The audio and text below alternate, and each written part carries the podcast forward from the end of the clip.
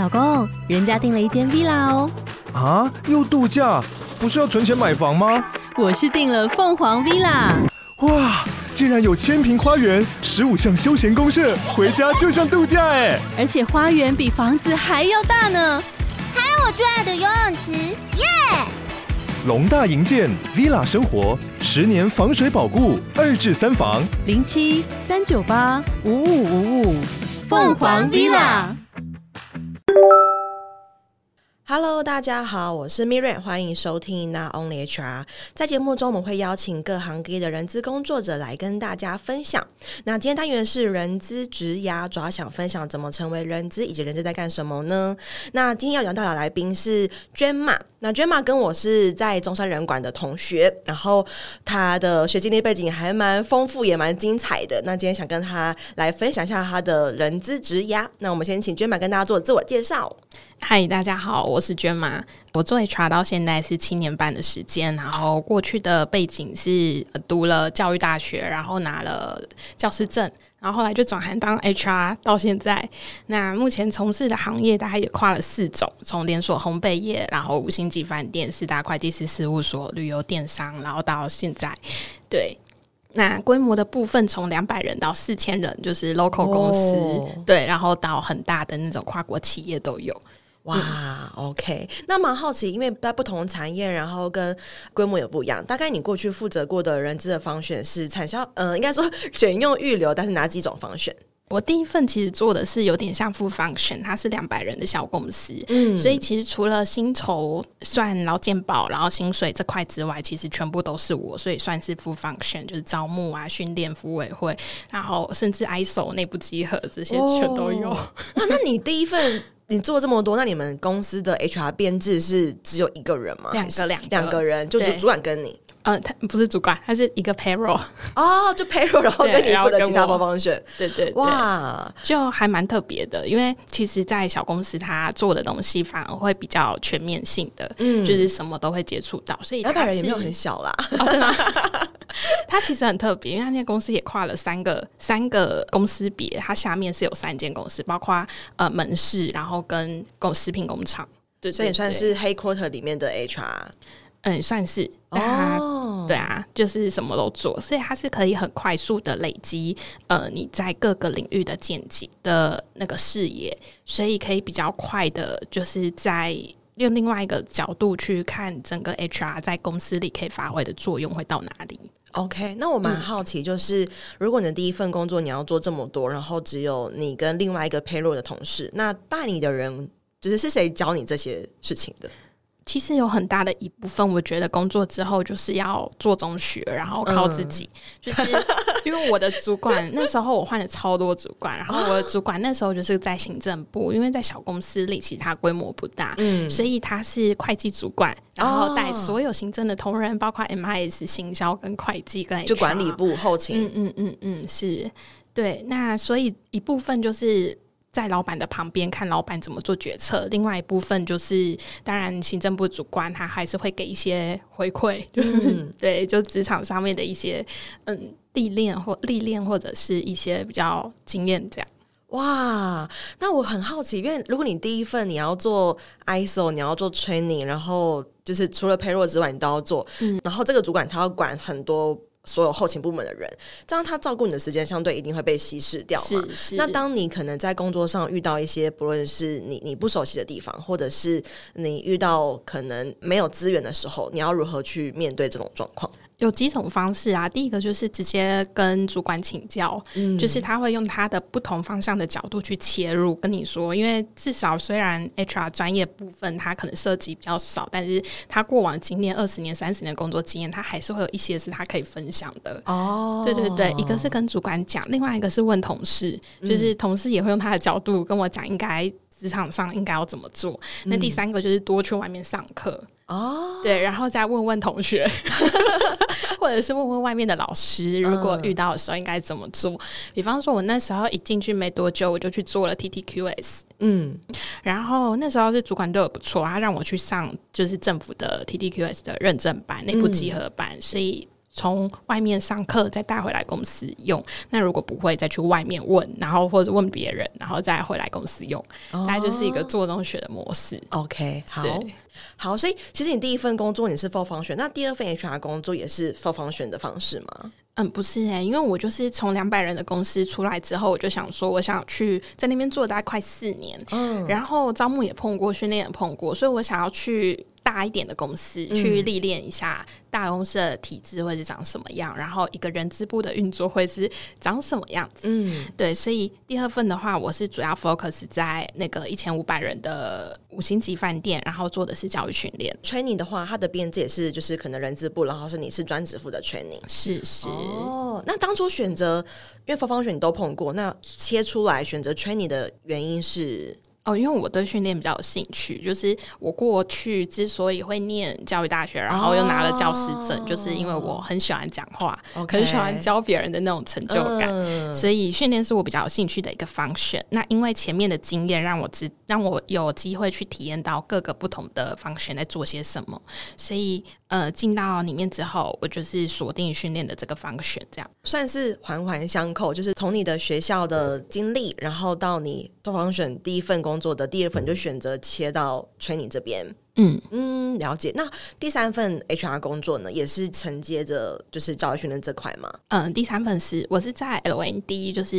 Learning and Development 学习发展中心。那这份工作的选择是因为前面做的都是 local 的企业，所以到了第三份，它是一个跨国公司加盟国外的呃一个体系。就是他是四大会计师事务所，然后里面的 LND 这样，嗯、对，他是负责学习发展这一块。那他主要 focus 的范围就会是比较偏人才发展，嗯、就是主管的管理发展课程，然后会跟提升管理职能的培训。哦，所以听起来、嗯、可能 Gemma 这边，你的意思是说，其实你在饭店跟在可能会计事务所这边，他的 even 你的角色都是做 training，可是他其实。发展的面向会不太一样，是这意思吗？是是，那你认为有哪边的区别？就是如果以职能来分的话，你刚刚特别提到说，可能在事务所它是 focus 在可能主管的一些比较偏软实力嘛，听起来像软实力。那饭店业就不是这样子嘛？嗯，这需要讲到教育训练跟人才发展的差别。哇，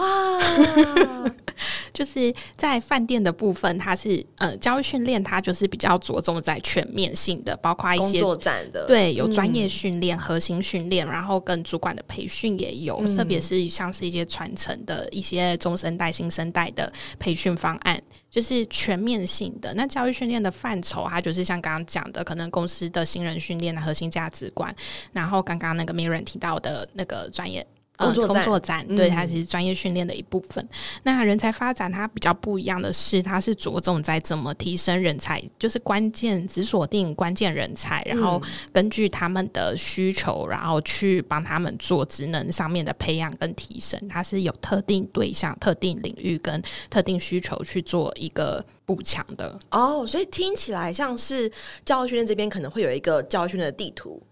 对，哎，对对。人才发展是针对人才发展，他自己他是没有个地图的，也也是有，但是教育训练它的对象很广，从新人，从一般员工，从基层主管，然后到就是全部都有。嗯，对对对，是两块的差别。我对我来说，我觉得教育训练比较多的是呃 operation 端，可能是课程行政。嗯，对，然后他需要。嗯，大量因为因为开课要跟课，然后你要确保课程执行，所以这端的部分主要会是教育训练。当然，人才发展有部分跟它是重叠的，嗯、但是它主要锁定的对象就会是呃比较怎么讲？关键人才、关键职位的人。对对对对对对。哦，哇！所以其实会有这样的人才发展跟教育训的区别是了解。那第四份呢，就是到国际电商、旅游电商这边，嗯，你负责的工作内容也是 training 这块吗？哦这边就比较特别了，因为它的我那时候植物名称是。组织发展，嗯，对，那组织发展在台湾其实是相对比较少见的，它主要是从入资企业那边比较常见，在引进台湾的。那组织发展的范畴其实很广，它就是除了在 key talent 的人才发展这一块之外，它会在着重延伸的其他关于组织上面的需求，会去需要去解决。所以它光做的不只是培训，还会包括一些 connection，就是一些组织上面的调试性问题需要去解决。觉。嗯嗯嗯，所以也是专职在做组织发展这这个面向。对，但其实我我们公司也没有训练，所以它也是挂在组织发展下面的其中一小块。目前来讲，因为现在是在大概七八年的公司，然后它是六百人左右的旅游电商。嗯，对，所以未来可能还会再大，但是现阶段是这个样子。那我比较好奇，就组织发展这个职务来说，它可能跟你过往遇到的选用预留的区别可能会是什么？因为像是比如说，呃，我们一般、哦、假设我们做制度好了，是它可能也是算是它的目的，也是让组织发展，不论是朝向我们的文化的养成啦，或是我们的商业模式啦，或是什么样，它也是在一个就是 OD 的一个范畴。嗯，那可能就你自己目前接触到的这些，你觉得它跟选用预留的专业面或者执行面会有哪些比较差异化的地方？嗯，我自己是觉得它就是对于。呃，教育训练或人才发展的延伸，嗯，因为他需要看的视角不仅仅是过去我们只着重在这群对象、这群人找到需求，然后帮他上培训，补补足他的职能落差。这个是过去我们在看教育训练的角度。可是换到这份工作之后，对我来说反而是需要拉高我的成绩，嗯，因为我需要看的不只是人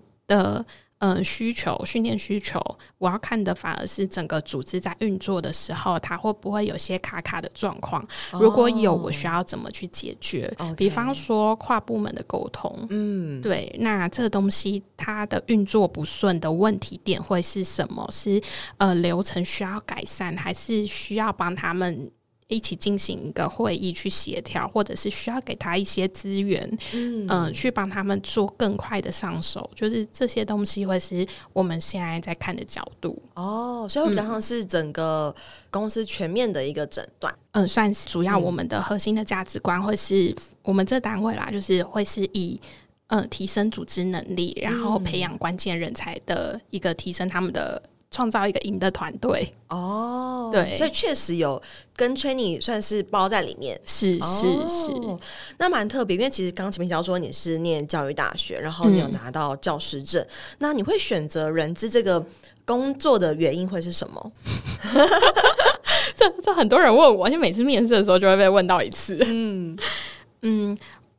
我那时候是想说，嗯，走学校的这一端，我想要找到一个舞台是。呃，我努力，然后我可以得到很多的薪水，去让自己有成就感，这样不是死薪水的呀。Yeah, 就是以前实习的时候，常常会看到，就是认真的老师跟很废的老师，他们领的薪水是一样的。OK，对。那我觉得这件事情没有对错，就是只是觉得自己想要有一个挑战性的舞台，然后我可以借由薪水，或者是借由自己的成长，让我得到一点成就感。嗯，对。所以我选择了去外面企业。做，那我一开始锁定这个方向的时候，我就在想说，那我到底要做什么？是跟教育学院有点像，可是不是不是学校老师的。对，可是因为那是我自己的热情，就是我、嗯、我喜欢做的事情，所以我就想说，那我既然很喜欢讲话，然后很喜欢跟人家互动，嗯、那我应该去做做 HR。哇，大学的时候有修了一门课，人力资源管理教育，因为你是你是、哦、我，我是跨单位跨、哦、跨系选修。所以是有主动的去选这门课，是，是。哇，然后就是上了那个半年之后一学期，然后我就想说，哎、欸，感觉蛮有趣的，那、嗯、大概也知道在干嘛，所以我就想说，那我去试试看。哦、嗯，那我就从考了教师证之后，隔天面试，后天就上班到现在，哇，一路都是走 HR 啦。但听起来，其实你找第一份 HR 工作的那个过程还蛮顺利的。嗯、呃，我觉得是顺利，但是这件事情要发生还是要靠自己。嗯，对，就是他在面试的过程中，我老实说，因为 HR 他是一个很多人会投递的职务，嗯，所以为什么当初会选中我？我想我可以跟大家分享一点点小撇步。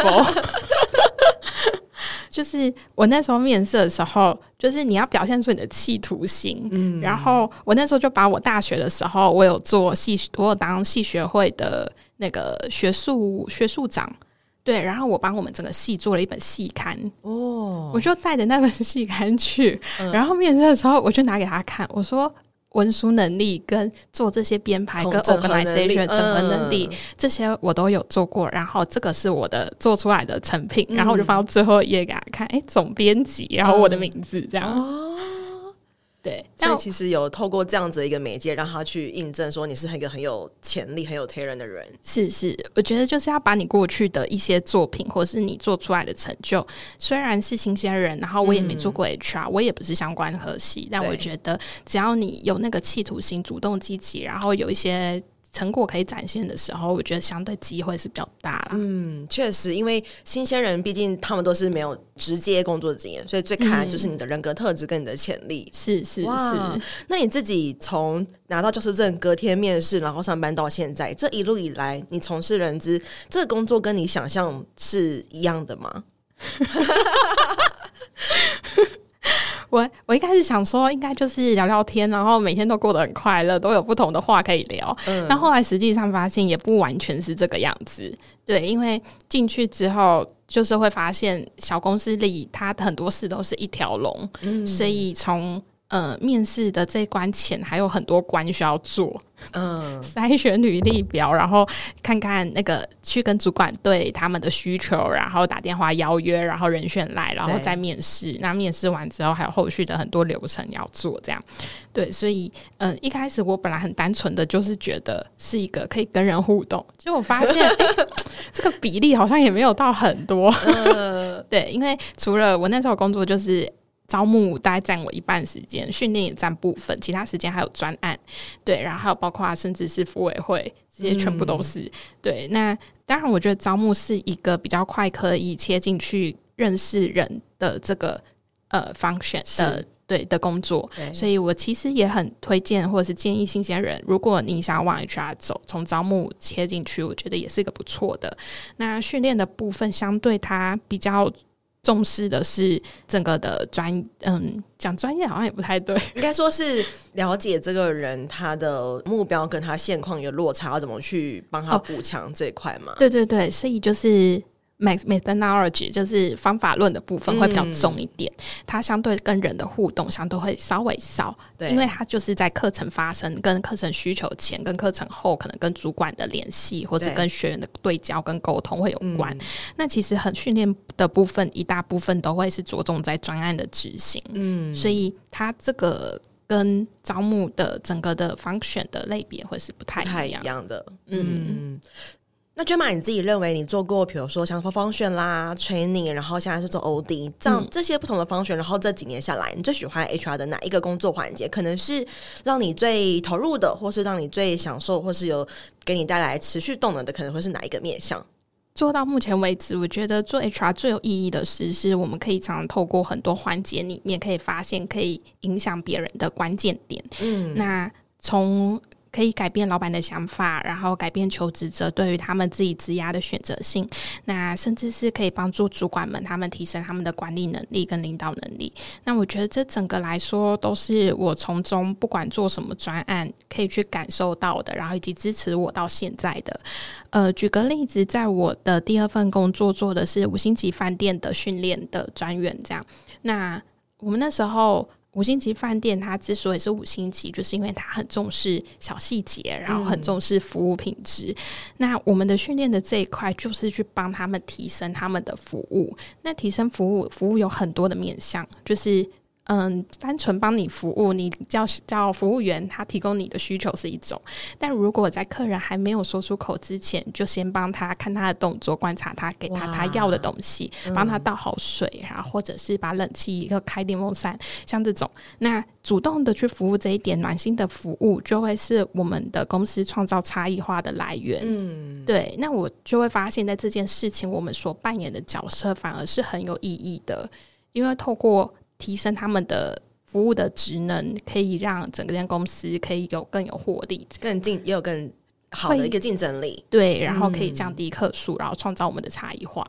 哦，延伸的就会是，其实 HR 做的事情是让整个公司，如果而且他是提供的服务是以人来做提供的话，那提供这个人的一个能力，相对是提高整家公司的一个竞争力。是对是，确实确实就是 HR。其实我们不管是做一些激励的方案啦，或者做人才的培训，这些只要是呃我们在协助整个员工的能力提升，让整个全公司的竞争力就会跟着提升。是是、嗯，另外一个我觉得，嗯，改变老板的想法，这点也是也是很重要的。但改变的意思是说，在他可能因为 HR 的专业可能不是每个老板都会比较清楚的，所以从旁边给他一些在管理决策上面的建议来讲，然后让他做出不同的想法，这种就是从老板一开始没有这个 sense，到你不断跟他讲，然后他甚至做出了支持你的一个动作，或者是是。透过把你的话告诉更多的人的时候，嗯、然后你就会发现，哎，自己好像真的有那种影响力，真的可以去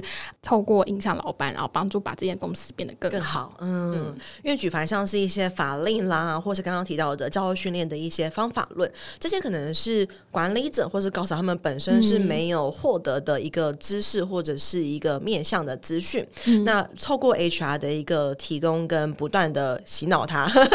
对对，白话是这样讲，他可能就会开始改变他的一个想法，甚至甚至他的价值观，然后就对整家公司可能会有一个更正面的一个发展，跟一个比较好的方向。嗯嗯，是。那刚刚除了提到就是人资给你带来的一些成就啊，或者是正面的影响，那你认为你做这么多年的 HR 来说，哪一个环节你觉得是最难的一个部分？可能是很棘手的，或是给你带来一些挫折的，可能会是哪一些内容？嗯、呃，我觉得是在面对问题的时候，要能够想出综合的一个 solution、嗯。对，因为像刚刚讲的，就是招募，如果他找不到人，他不单单可能是因为薪水，他可能还会包括整个的领导的风气，或者是企业文化，甚至是他的团队同仁，对，就是各种各种的问题。所以在这这解决问题这个点上面，我觉得是最困难的，是想出怎么真正解决问题的 solution。嗯，对，因为很多时候你要去挖掘。它后面的一些调试性的问题，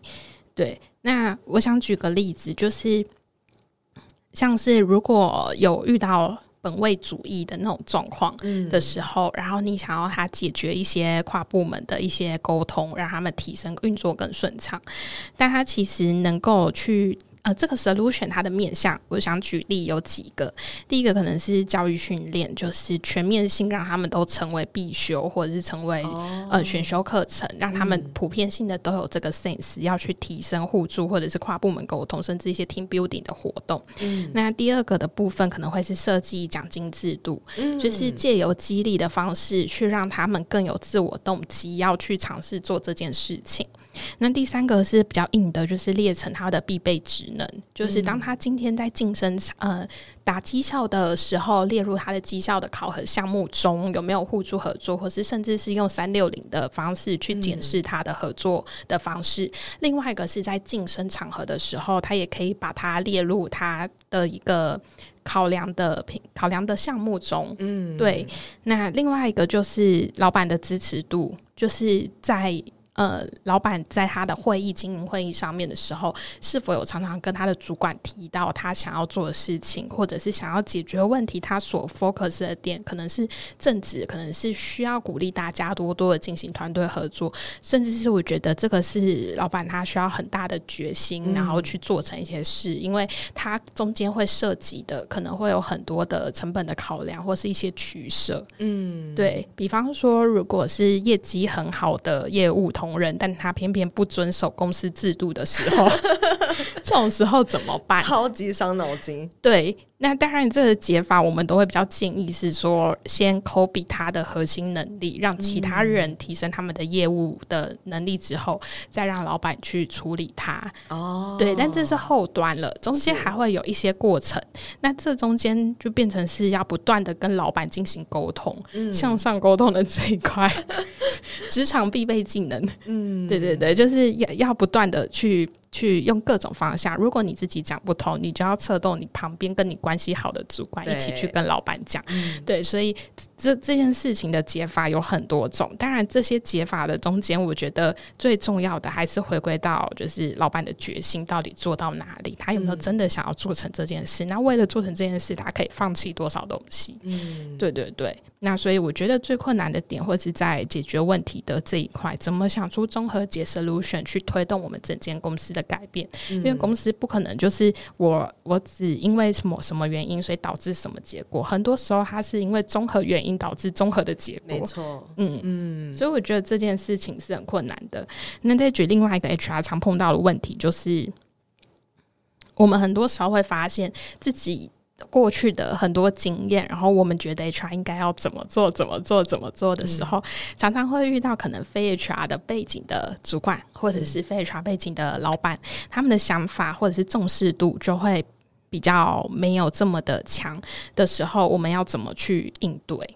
哦，所以举例来说，很多非 HR 的主管都会说：“我要 OK 啊，我要 OK 啊，OK 啊。”可是我们到底要如何跟他说：“哦，我们公司不是 OK 啊，你不要再跟我讲类似这种问题吗？”对对对类似这种。因为我觉得这种点反而是很好的，可以切入展现自己价值的地方。嗯，对。那呃，最最主要就是你必须要。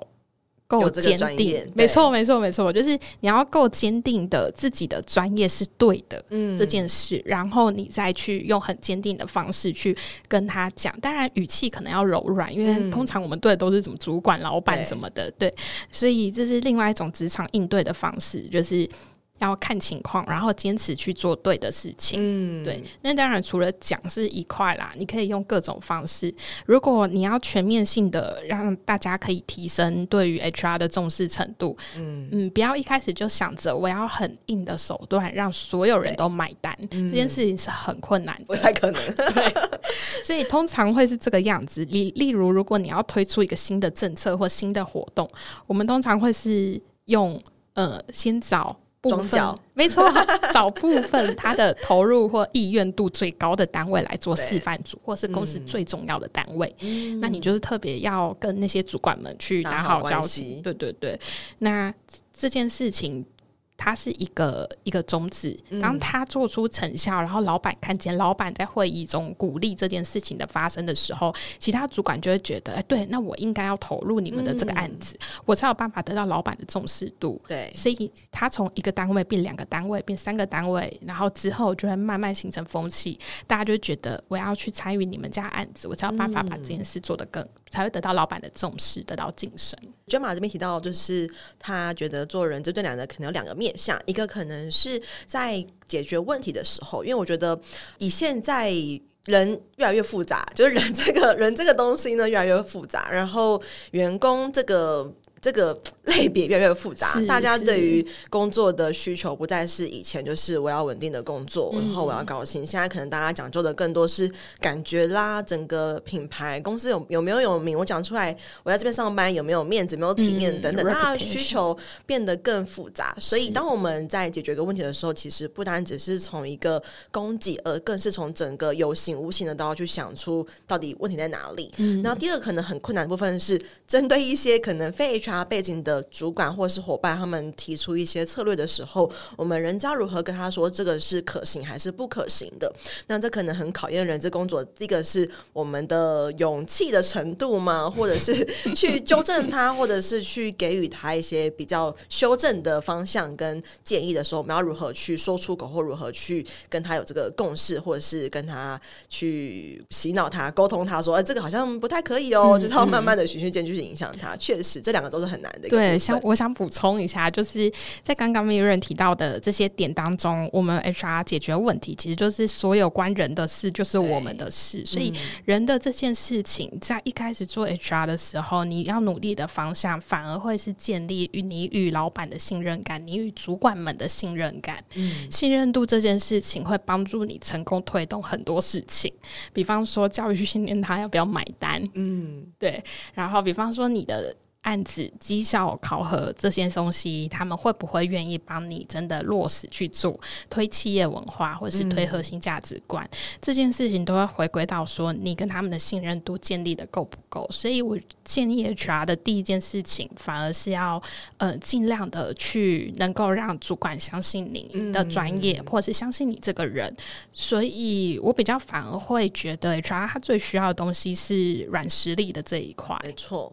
嗯，嗯，很多时候你的语气不一样，就会影响到别人对这件事情的接受度。嗯，对，那这也是我从一开始做 HR 到现在做 HR，我觉得最有收获以及最宝贵的地方，就是不要让自己的路走窄，去提升自己的软实力，可以帮助自己把呃软实力这一块可能会是怎么应对，嗯，应对进退，然后怎么去。呃，用你的方式让别人买单，这些都是属于我想要强调软实力这一块。对，那可以帮助你把案子、你的工、你的成就做出来，然后让别人买单。对，然后进一步的可以去做成自己想要改变的方向。所以这边听到的是，其实人资工作者可能在做任何决策或者是呃沟通，你在说出一些话之前，可能要优先考量的是这件事情对于可能呃建立信任，或者是有没有可能会破坏破坏你们之间的信任度，可能会是 first 的一个考量。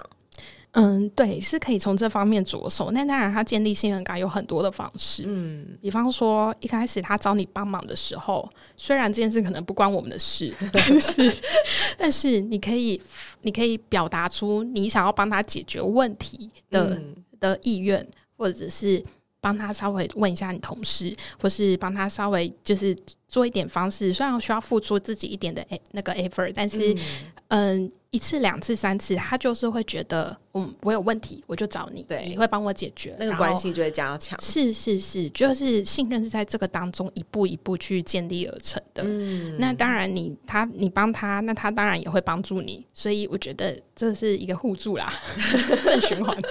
没错没错。那你自己对于可能，因为你现在已经做到 OD，然后是国内比较少的职务，嗯，那你未来可能三年针对职涯这块，你有什么样子的规划吗？其实我很期待我在这份公司目前之后可以继续发挥的面向，嗯，因为它就是让我可以。可以有个舞台，然后可以有个空间，可以去想我这个跨国企业的训练好了，它怎么推到国内外？哦、我们要解决的问题很多，比方说语言问题，嗯、我们公司有跨族的问题，对，文化也是另外一种，然后语言就分很多了，因为除了中文、英文，就会面对日文、韩文，就是我们是在亚洲其他十一国，包括日本啊、韩国、泰国、越南、新加坡、中国大陆这些都有据点，嗯、所以。呃，对我来说，现阶段的挑战就会是怎么把我现在的呃训练的制度推到海内外，这是一件事情。嗯、对，然后第二个就会是规划整间跨国公司未来他们的训练的体系会是长什么样，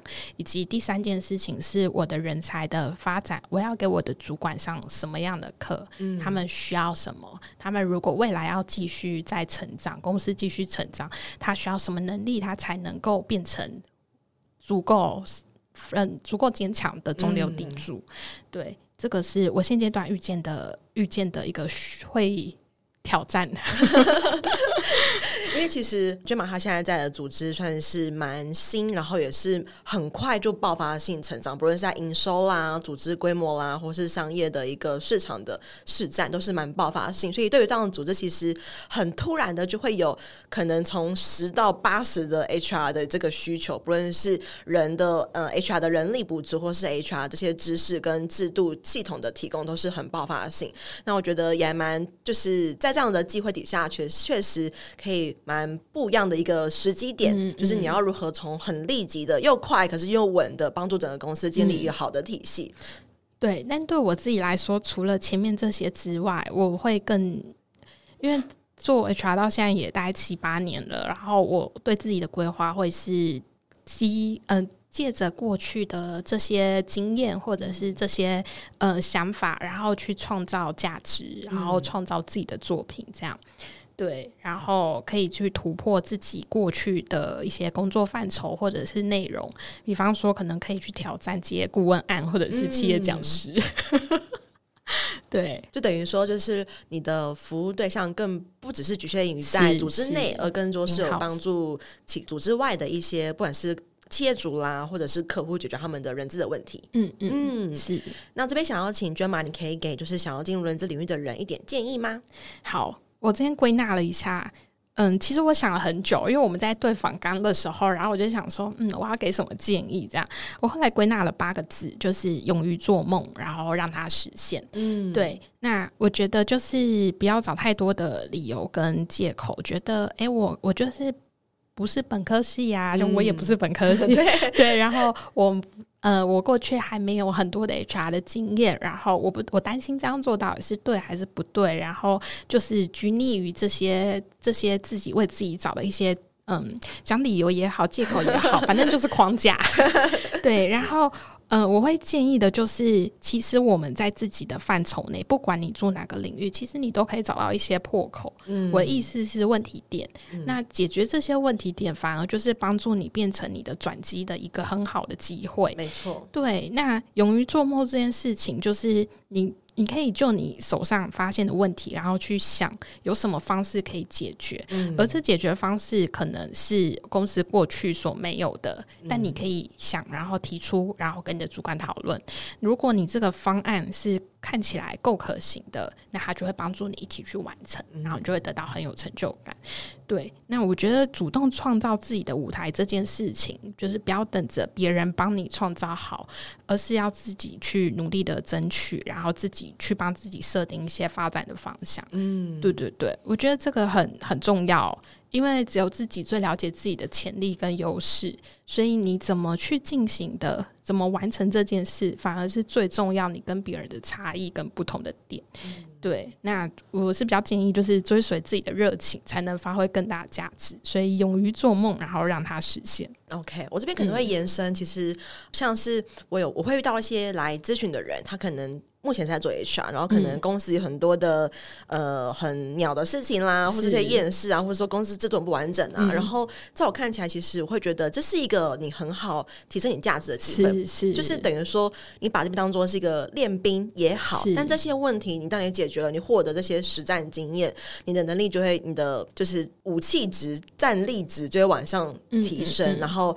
确实，可是。很可惜，有些人资工作者他可能相反的，他遇到一些困难，他觉得说，哇，这边工作好难哦，嗯、或这边工作不适合 HR，、啊、这边工作对限制很多，或这边制度很不完全，嗯、然后就会想要离开。怪东怪西，因为我自己其实我觉得，公司制度越少，HR 的存在是你更需要去让这些。完整，把它变好。所以，当你发现现在不好的地方的时候，其实是一个很好的点。反之，你在一个什么都已经很好了，然后你要需要做更好的时候，嗯、那就会更困难。对，比较难做出属于自己的成就。对对，所以另外一个说法就是，你如果手上有很多面试机会啊，他跟你说他们公司正在干嘛干嘛，正在数位转型，正在什么的时候，嗯、其实那是一个更好去谈薪水的 offer。有另外的说法啦，嗯、对，但我觉得这很重要是。就是刚刚讲的，你怎么去找到那个破口，然后你要去想出一些突破现有框架的东西，这件事最难。比方说以训练来讲好了，会有很多时候是你要上完课之后，然后抓学员的上课记录，然后你要去追踪他有没有完成，嗯、然后甚至是要发通知给没有完成的人。嗯、这件事情其实如果你没有系统，你用 Excel 做起来其实是很烦的，就是对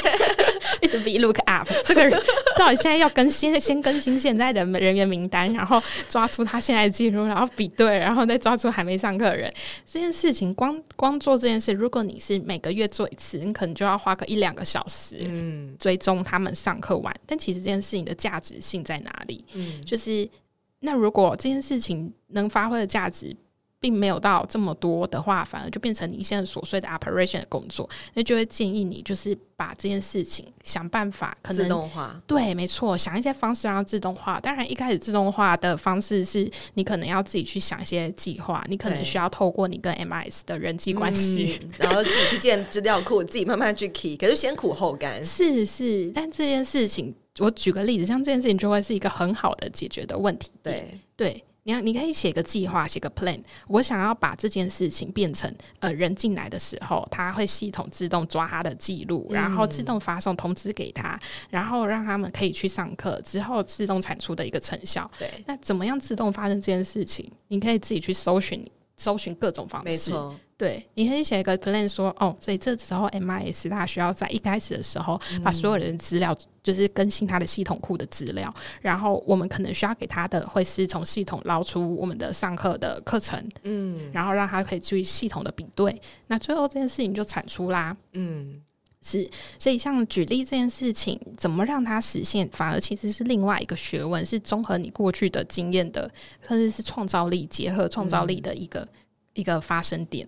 对，就是我常说，办法是人想出来的。然后，当你越觉得这个这个呃系统这个流程很不可行的时候，只要你有能力想出更好的方法，那就会是是一个永流传嘛，就是后代的人都会承接你这套方法来做执行。然后，你可以从一个月一次花一个小时做这件事情，可能会变成一个月只要半个小时，就越来越少，越来越有效率。然后，你可以做的更有价值的事情，时间就更多了。嗯嗯嗯嗯，我觉得今天 Gemma 的分享很棒，就是不论是一开始他提到说，哎，人才发展跟教学的不同，这就，就是一个很好的 hit，也是很少人会去真的把它做比较精致的区分，算是蛮少听到的。然后他后面后面提到说，一个人资很困难的部分，可能是解决问题。听起来解决问题好像是为什么很难，可是你细究里面看，真的还蛮难的。不论是你要找到问题的解法，然后你要获得大家的支持，然后这个支持就有有效的，然后你要证明为什么有效，这整个。对，都是蛮蛮蛮难蛮难的。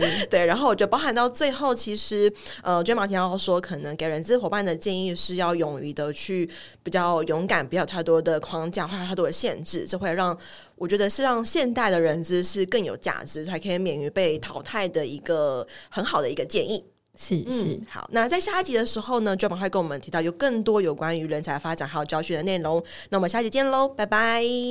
拜拜。没错，到了我们的工商时间，想跟大家分享，我在去年开了一堂线上课程，叫做《成为抢手的人资招募必修的招募漏斗数据思维》。那这中间其实，呃，我萃取了蛮多我过去在做招募很成功的一些原因，其中的一点就是从招募漏斗里面去找出一些魔鬼，因为往往细节都藏在魔鬼都 藏在细节里。OK，所以想跟大家分享这堂课，目前已经有大概将近一百五十位左右右的学员加入，那也欢迎大家可以加入课程。然后，如果对课程有更多的兴趣的话，可以在我们的节目资讯栏找到链接，可以点进去做进一步的了解哦。拜拜。